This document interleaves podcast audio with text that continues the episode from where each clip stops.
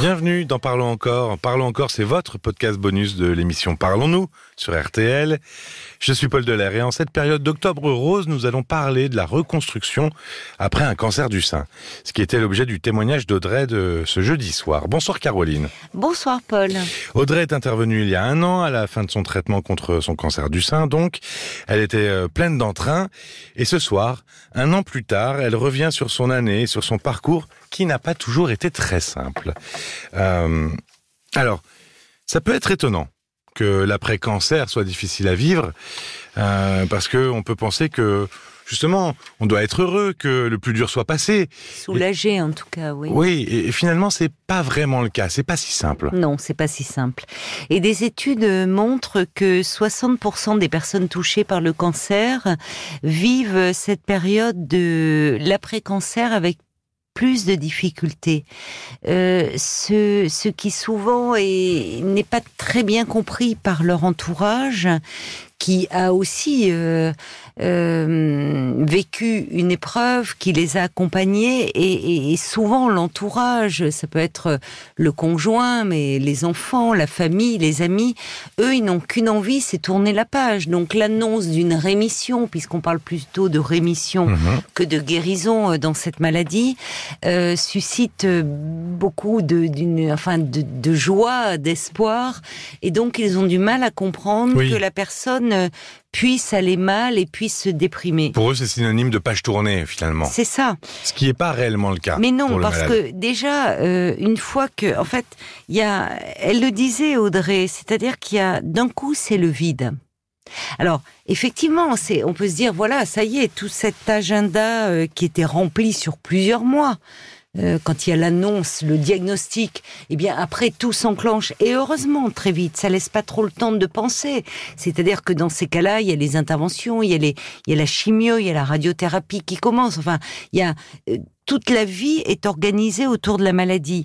Donc le, le, la personne est, très entourée, euh, elle, est, elle est prise en charge. Et puis tout d'un coup, quand on arrête les traitements, les visites à, l'hôpital s'estompent, euh, et, la personne se retrouve face à elle-même, face à ses angoisses, face à ses peurs, face à ce risque de récidive, parce que néanmoins il reste des examens de contrôle avec mmh. toujours cette épée de Damoclès au-dessus de la tête, cette peur. Euh, mais en même temps, ce, ce, ce retour à la vie euh, ordinaire, on pourrait dire, euh, avec euh, la personne qui, qui est transformée. Parce que quand on traverse une telle épreuve qui touche euh, dans, le, dans la chair, mais aussi dans le cœur et dans l'âme, on en sort forcément différent. Oui, on redevient soi sans être plus vraiment soi. C'est ça. C'est, c'est, une. Elle le disait, Audrey. C'est un tsunami. Euh, l'annonce d'un cancer, la, la, la, la, maladie, les traitements, la dureté des traitements. Donc euh, la, reconstruction, elle passe forcément par des phases de doute, par des phases de peur, d'angoisse, des phases de joie aussi. Hein. Mais tout se mêle et euh, on peut avoir un sentiment un peu de, en tout cas, de décalage avec les autres. Voilà. Et ce oui, c'est ça, parce que finalement, il y a le, il y a le soi et soi-même euh, face à la maladie, mais il y a soi face à la société euh, qui a continué à évoluer. C'est un peu presque une une, réinsertion qu'il faut entreprendre. Ah oui, oui, oui, parce que euh, là aussi, Audrey nous le disait, que finalement, son travail ne faisait plus sens pour elle elle était euh, dans du management, d'équipe. Le cancer transforme la personne. Et c'est vrai que euh, c'est une épreuve, évidemment, c'est une épreuve physique, psychique. Il y a, même si on guérit de plus en plus de cancers, encore une fois, quand on annonce ce diagnostic, il y a, l'idée de la mort. Oui, le mot est, terrible. C'est inévitable. C'est inévitable. On a peur de mourir. Et elle le disait, entre savoir qu'on est mortel, mais le toucher, le ressentir dans sa mhm. chair, se dire que ça peut s'arrêter, c'est complètement, c'est radicalement différent. Et ça amène forcément un, remaniement aussi sur le plan psychique. Euh, la personne est, est traversée par des questions essentielles existentielle. Donc, dans un tel contexte, euh, la, reprise du travail, euh, peut poser des questions. C'est-à-dire qu'on peut se dire, au fond, euh, quand on a se dire que la vie pouvait s'arrêter, on peut vouloir la repenser autrement. Et ça peut être une très bonne chose. Il y a des personnes qui envisagent des reconversions professionnelles, des, des, des changements de vie. Mais ça se fait pas comme ça du jour au lendemain. Parce que se reconstruire, c'est déjà se réapproprier son corps, retrouver une place au sein de son couple, dans sa famille, mais aussi au travail. Et elle en parlait du corps, c'est-à-dire ce corps qui aussi. Euh... C'est important. Il, il, il, a été euh, abîmé, euh, abîmé, mal, abîmé non, maltraité, mais il a été abîmé. Oui, et puis, oui. euh, oui, il y a, y, a, y a, des marques aussi. Parfois hein. mutilé, parce Exactement. que tu parlais de cancer du sein. Parfois, on fait une ablation, une ablation du, du sein, sein, effectivement. Donc, parfois aussi, enfin, la chimiothérapie qui fait perdre les cheveux, les cils, les sourcils, ne plus se reconnaître dans la glace, ce sentiment que euh, c'était cette c'est l'inquiétante étrangeté finalement. C'est soi et plus soi. Euh, donc euh, évidemment que c'est vraiment une une déflagration psychologiquement intérieurement. Euh, la, la, personne est une nouvelle personne. Donc il y a y a plein de, questions euh, qui surgissent. Il y a aussi euh, ce, corps qui n'est plus le même. C'est-à-dire que la fatigue les, les, personnes qui ont fait cette traversée, qui ont subi euh, ces, ces, traitements, parlent de fatigue. Entre elles, elles savent ce que ça signifie. Nous tous, ça nous arrive d'être fatigués. Oui, bon, oui, bien sûr. Une bonne nuit de sommeil, ah, un oui, week-end. Je suis fatigué, j'ai pas dormi de la nuit, je suis crevé. Récupère. Mais bon. Mais oui, là c'est très différent. C'est une fatigue, c'est, c'est parfois ça relève de l'épuisement. Il y a de la pudeur, mais ça relève plus de l'épuisement que de la fatigue. Il y a de la douleur douleur musculaire. Audrey nous parlait de douleur osseuse. C'est-à-dire qu'il y a le, le, le, le, le des, des, douleurs, c'est-à-dire que dès le réveil, le, corps et on a l'impression d'avoir 100 ans. En fait. Oui, des choses Donc, qui s'effacent pas d'une simple annonce de rémission. Mais bien sûr fait. que non. Les, les, les, les, les effets secondaires des traitements perdurent des mois, parfois des années. Il faut le savoir aussi. Donc, à un moment d'ailleurs, je lui ai dit, Audrey, je dis, ça va passer, ces douleurs euh, osseuses. Et elle m'a dit, ah bon? Alors, je, lui faisais part de, de, de, de vécu où j'ai eu des personnes autour de moi qui disent qu'elles elles se sont traînées des mois, des années de douleurs comme ça. Mais ça finit par passer. Mais quand on est dedans... Euh, on, on, on, a du mal à anticiper cela. Elle parlait de troubles cognitifs. C'est vrai qu'il peut y avoir des pertes de mémoire, il y a une espèce de brouillard. Enfin, il y a, il y a les traitements qui soignent sont des traitements aussi qui agressent le corps. Évidemment, oui, c'est pour ça. D'où la. Il peut y avoir aussi de la dépression et de la dépression particulièrement euh, dans, dans cette période de l'après-cancer. Pourquoi?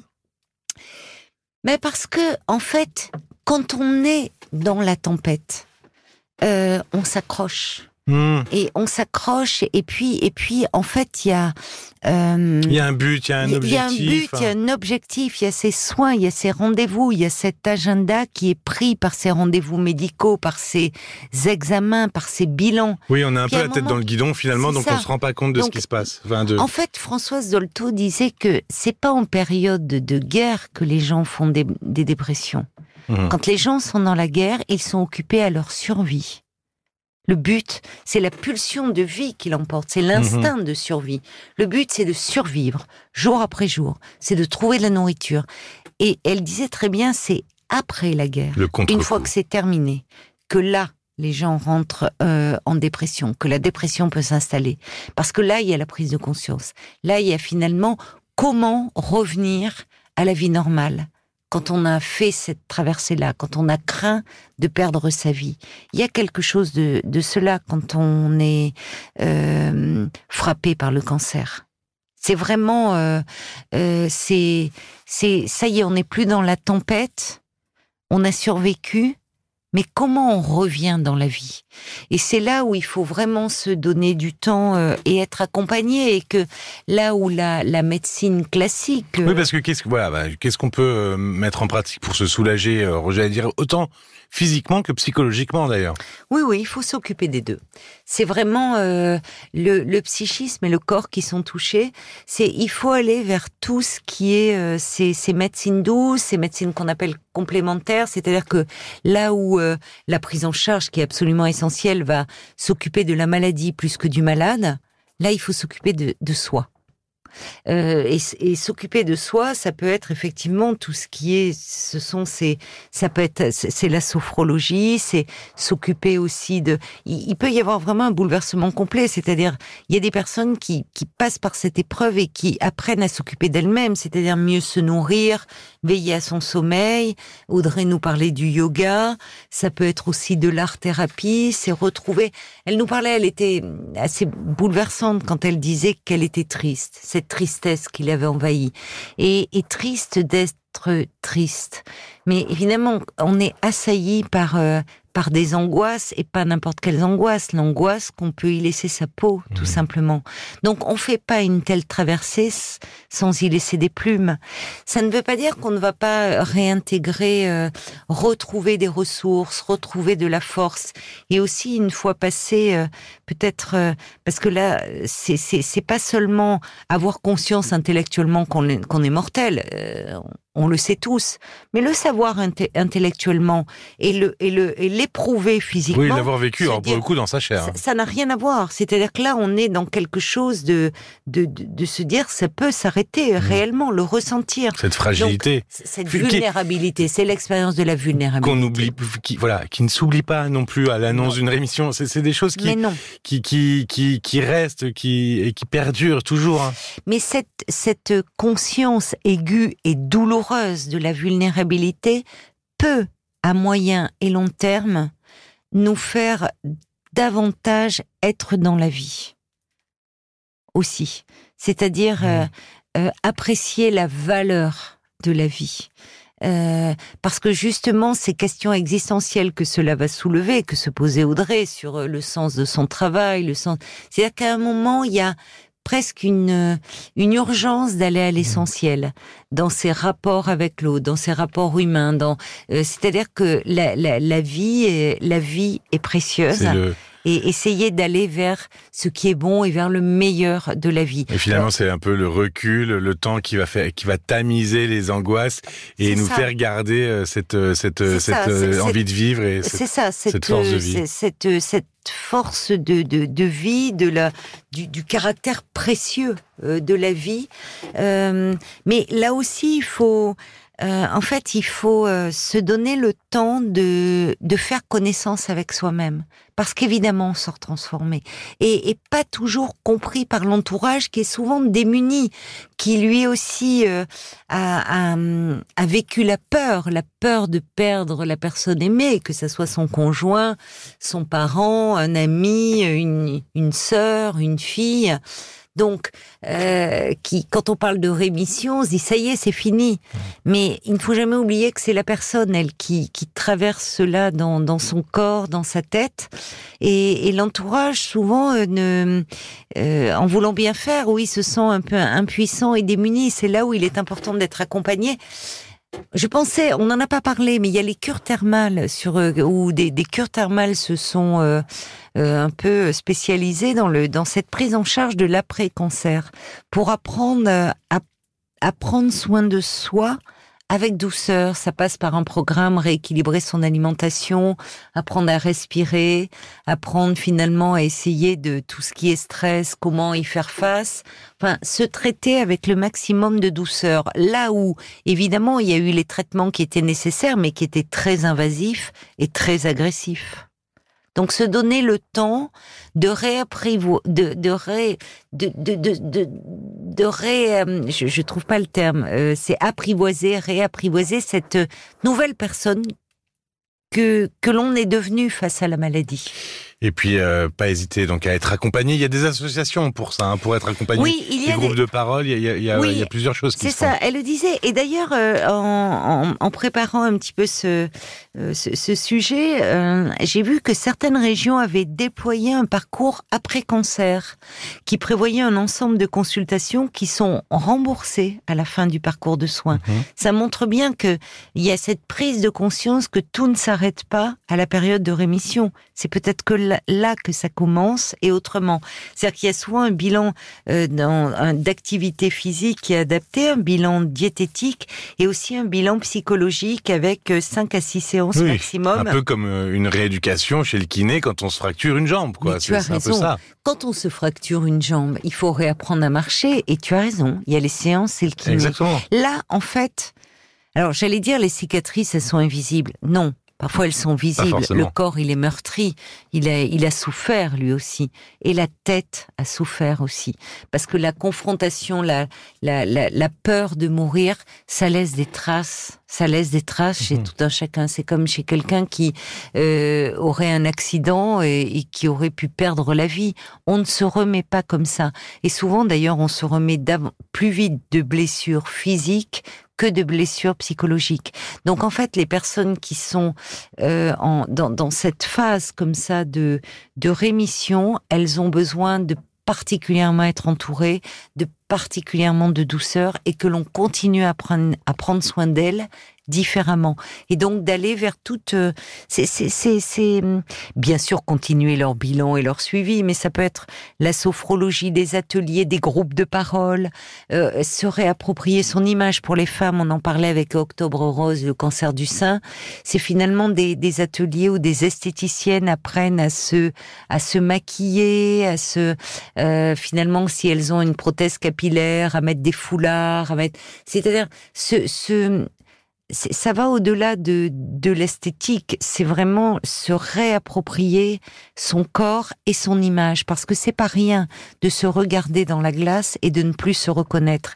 Et c'est ce que vivent beaucoup de personnes confrontées euh, à cette maladie. Je pense euh, à l'association euh, Étincelle, Oui. on en parlait euh, oui, oui, avant de formidable. Oui, d'enregistrer le podcast. Il y a beaucoup d'ateliers comme ça avec des esthéticiennes formées. Ou c'est derrière cela, c'est vraiment se réapproprier son image, se retrouver au fond.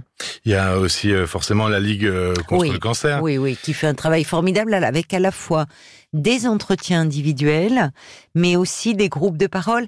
Et c'était très touchant la façon dont Audrey parlait de ces femmes qu'elle croisait dans les euh, dans les hôpitaux ou dans ces groupes de parole, où euh, elle disait on se comprenait. Elle en parlait comme des sœurs finalement, des sœurs de misère, des sœurs de malheur, alors que quand elle était dans la maladie, dans le combat, dans les traitements, elle ne voulait pas.